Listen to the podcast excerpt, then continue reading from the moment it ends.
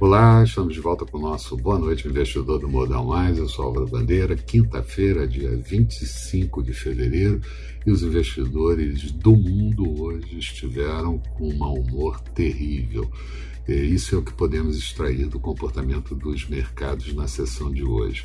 No ambiente externo, taxa de juros em alta já preocupa faz algum tempo e passou a concorrer com a recepção de dividendos pagos por empresas.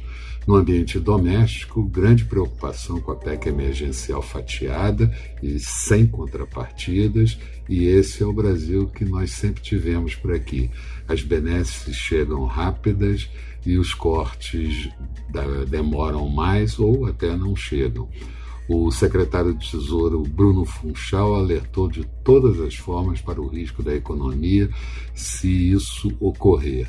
Os mercados reagiram, como eu disse, com queda, reverteram tendência de alta no início da manhã, acusando o pessimismo. Vide as ações do segmento de tecnologia, que hoje caíram muito forte nos Estados Unidos. Volatilidade foi a única coisa que teve em alta no dia de hoje. O índice VIX subiu mais de 22%, e aqui o Banco Central teve que fazer dois leilões de venda de dólares à vista, colocando 1,53 bilhões de bilhão de dólares e ainda assim o dólar fechou com forte alta. Isso apesar de boas notícias divulgadas nos Estados Unidos. As encomendas de bens duráveis cresceram 3,4%, a previsão é que crescesse em 1% no mês de janeiro. Os pedidos de auxílio-desemprego na semana passada encolheram 111 mil posições para 730 e a inflação pelo PCE, deflator de preços do consumo, ficou abaixo da meta no quarto trimestre, com 1,6%, e o núcleo em 1,4%. Esse indicador é muito usado pelo Banco Central.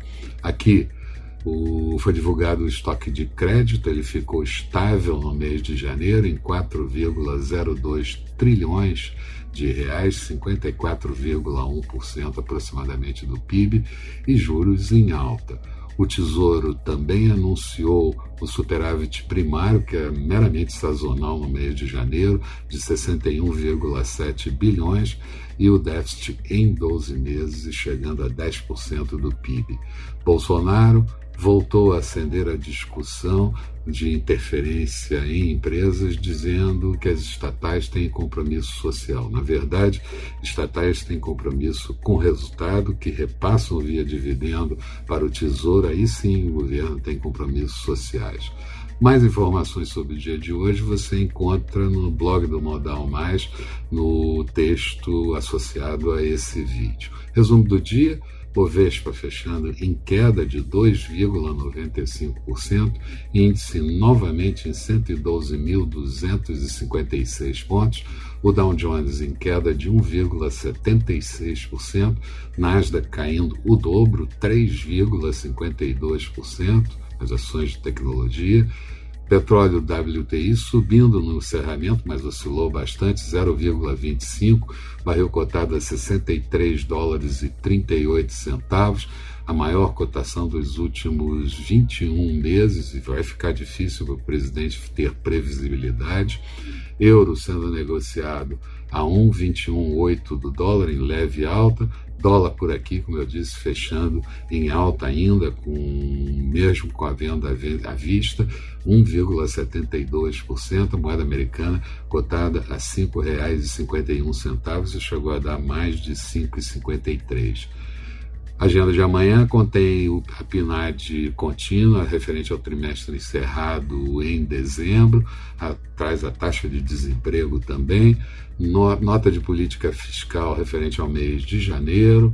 Nos Estados Unidos sai o saldo da balança comercial de janeiro, a renda, o gasto pessoal e a inflação pelo deflator PCE de janeiro e a confiança do consumidor na Universidade de Michigan referente ao mês de fevereiro.